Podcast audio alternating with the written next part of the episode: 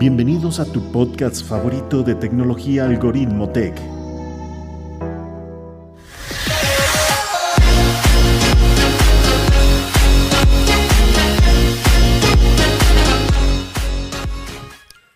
Hola, ¿cómo están? Sean bienvenidos a un nuevo episodio más aquí en tu podcast favorito Algoritmo Tech. Antes que nada, te quiero dar las felicitaciones por este nuevo año.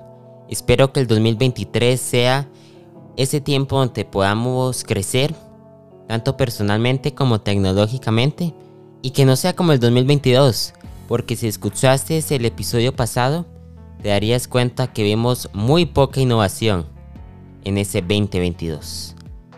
Pero ya no es el caso. Como te había explicado anteriormente, ahora vamos a tener episodios quincenales de Algoritmo Tech. Cada 15 días vamos a tener información relevante, importante, de temas que realmente se están hablando del día a día.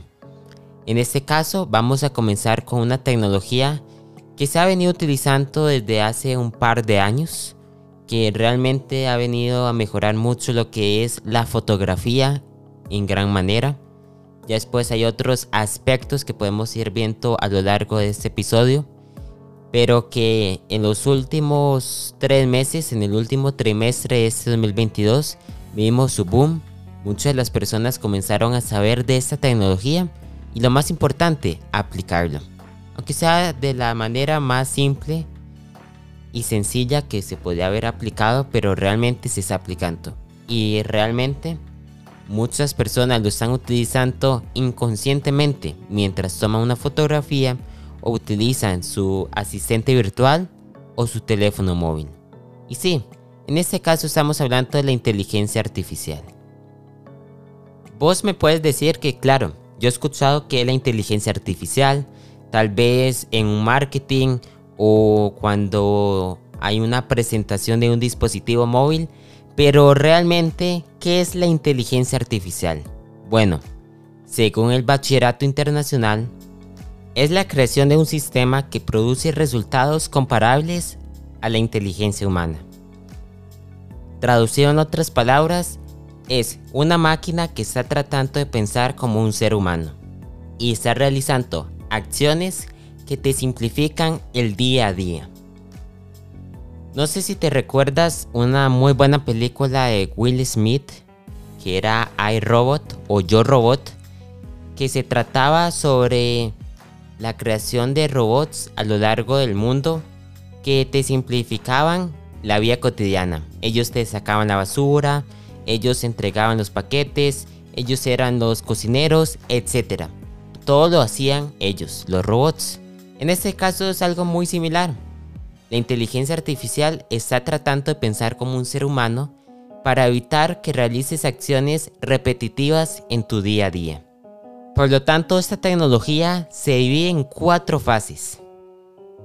Los expertos en computación Stuart Russell y Peter Noble, que son dos personas que han dedicado toda su vida al análisis de esta inteligencia artificial, determinaron las cuatro formas en que trabajan esos algoritmos. El primero son los sistemas que piensan como humanos.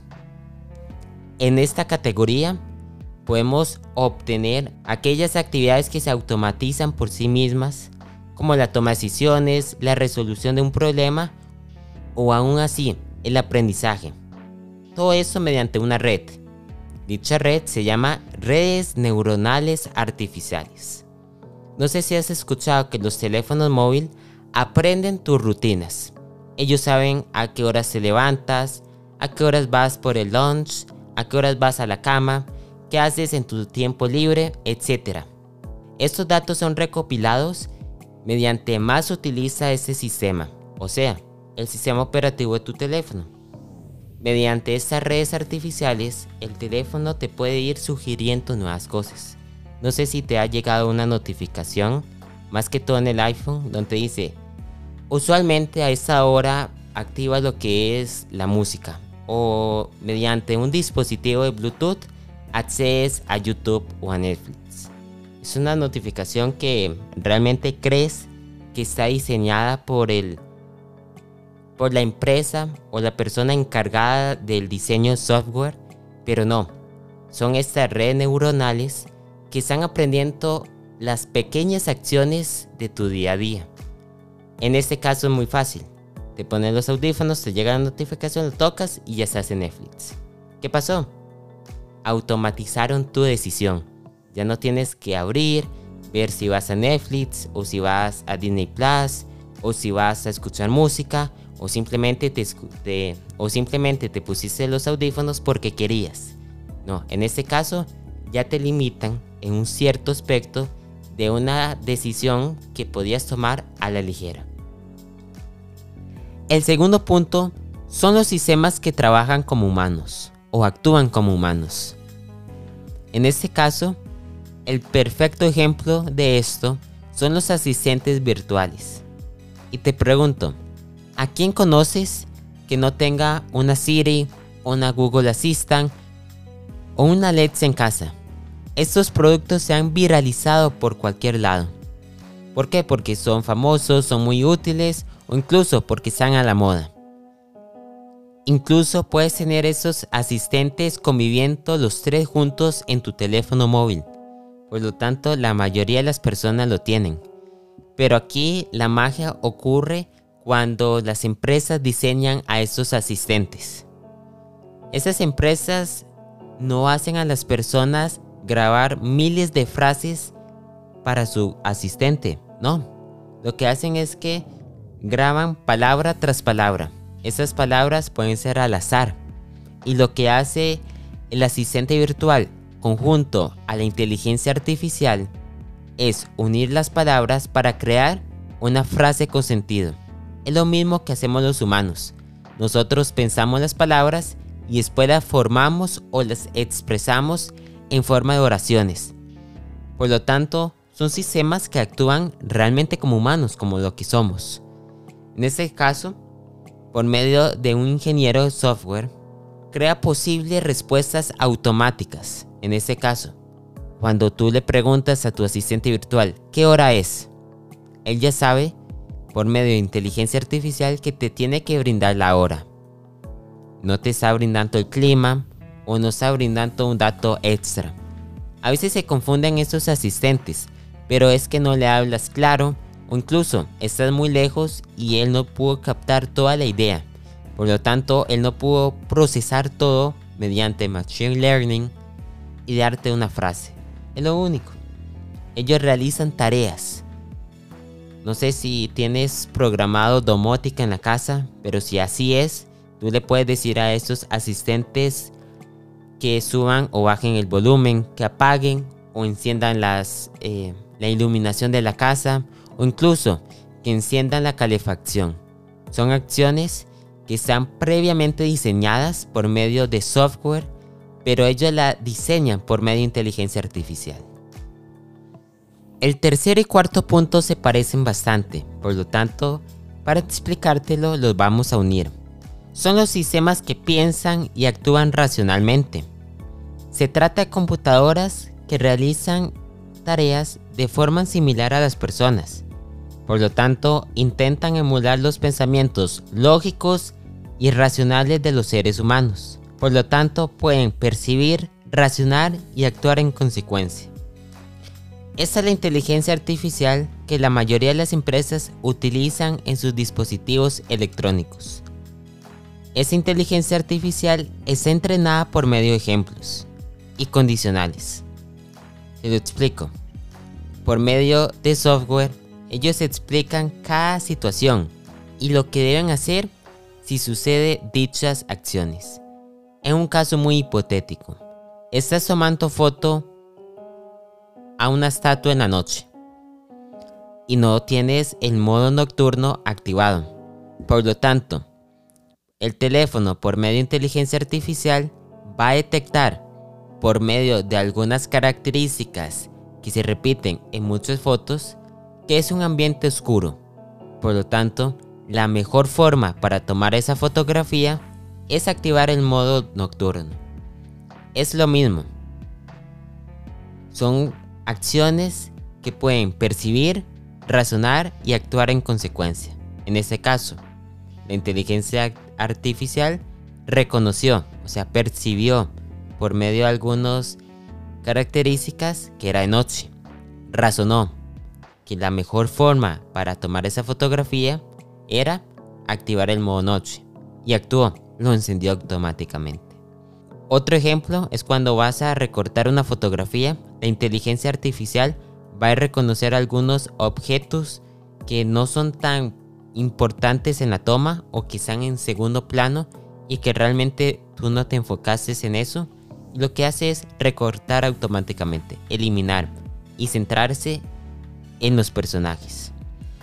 Realmente cuando usted toma una fotografía, no tomas una sola foto. Lo que haces es tomar miles de imágenes que se complementan en uno. Por lo tanto, la inteligencia artificial sí puede reconocer todas esas capas y puede determinar en qué querías enfocarte y en qué no. Es lo mismo, percibió los objetos, razonó que no ibas a utilizar o no eran importantes esos objetos y actuó.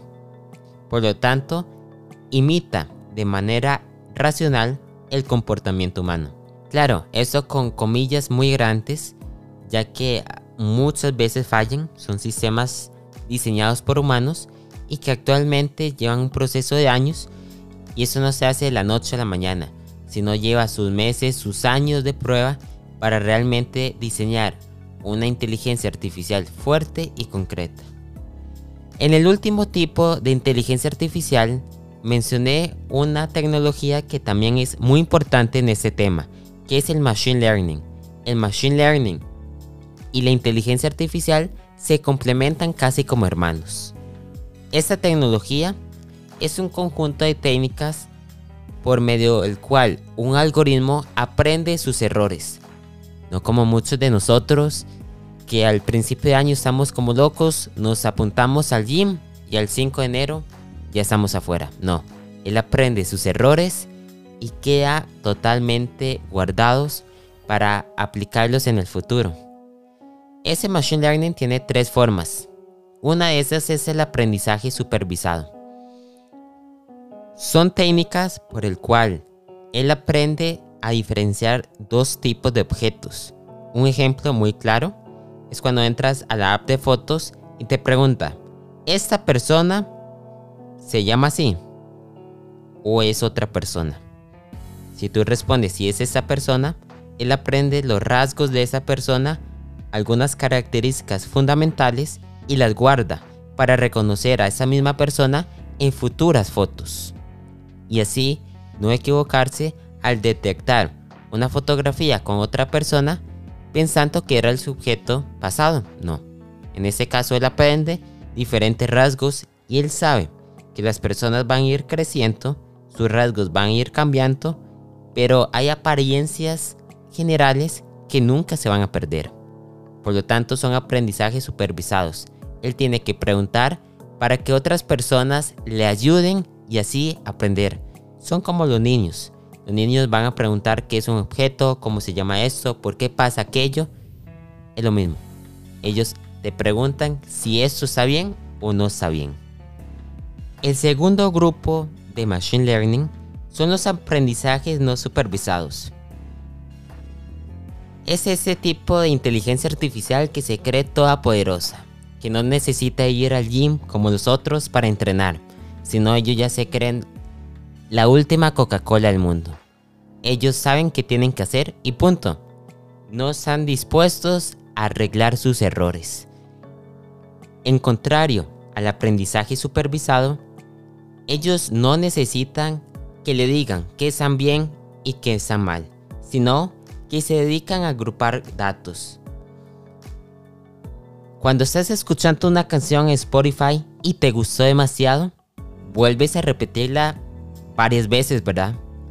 Y de la nada aparecen canciones que suenan muy parecido a esas en recomendados. Y vos dices, claro, me están escuchando, ellos saben lo que estoy diciendo y les gustó. No. Por medio de este aprendizaje supervisado, saben por medio de características y rasgos, o sea, saben que has repetido esa canción más de 20 veces, es algo que te gustó. Por lo tanto significa que una canción o otras canciones con los mismos rasgos te van a gustar. Por lo tanto, agrupan esos datos y te los ofrecen. Esta inteligencia artificial o machine learning también funciona para agrupar datos. O sea, cuando estás comprando en Amazon, casi siempre el producto o los productos que salen de primero son los más clicleados, o sea, son los más vistos. Por lo tanto, la inteligencia artificial debe saber cómo ordenar esos datos para producir una venta. Entonces, entre más clics, los productos van subiendo categoría y van subiendo en orden de cómo lo ves. Es así, ellos van y agrupan datos. Ellos pueden equivocarse o no, pero nadie sabe. Ellos no quieren arreglar sus errores como dije y nada más te ofrecen un dato. Y el último tipo de machine learning son los semiautomáticos. Así es, no somos binarios, my friend. En este caso se utiliza más para la probabilidad. Un ejemplo muy muy concreto es cuando estás jugando un videojuego, la inteligencia artificial está observando cómo estás realizando cada movimiento. Si logras una victoria, se procesan todos esos datos para que la máquina lo pueda utilizar y así hacer más difícil este videojuego. Eso también se utiliza en los árboles de probabilidad es un sistema que utilizan mayormente los desarrolladores para ver el resultado de un problema. En este caso tenemos una pregunta, tres posibles respuestas y tres respuestas. La respuesta más clara, más concisa, es la que se va a utilizar y se va a repetir infinitamente. Todas estas interacciones de la Machine Learning provoca lo que es una red neuronal, que es un sistema por el cual toda esta combinación de aprendizajes se forman y crean lo que conocemos como inteligencia artificial.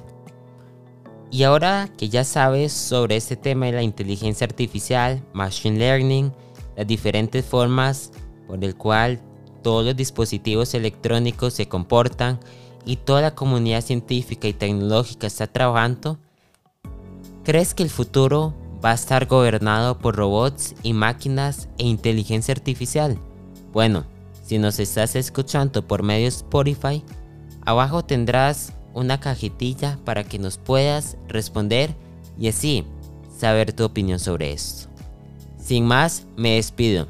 Yo soy Luis Fallas y eso fue Algoritmo T.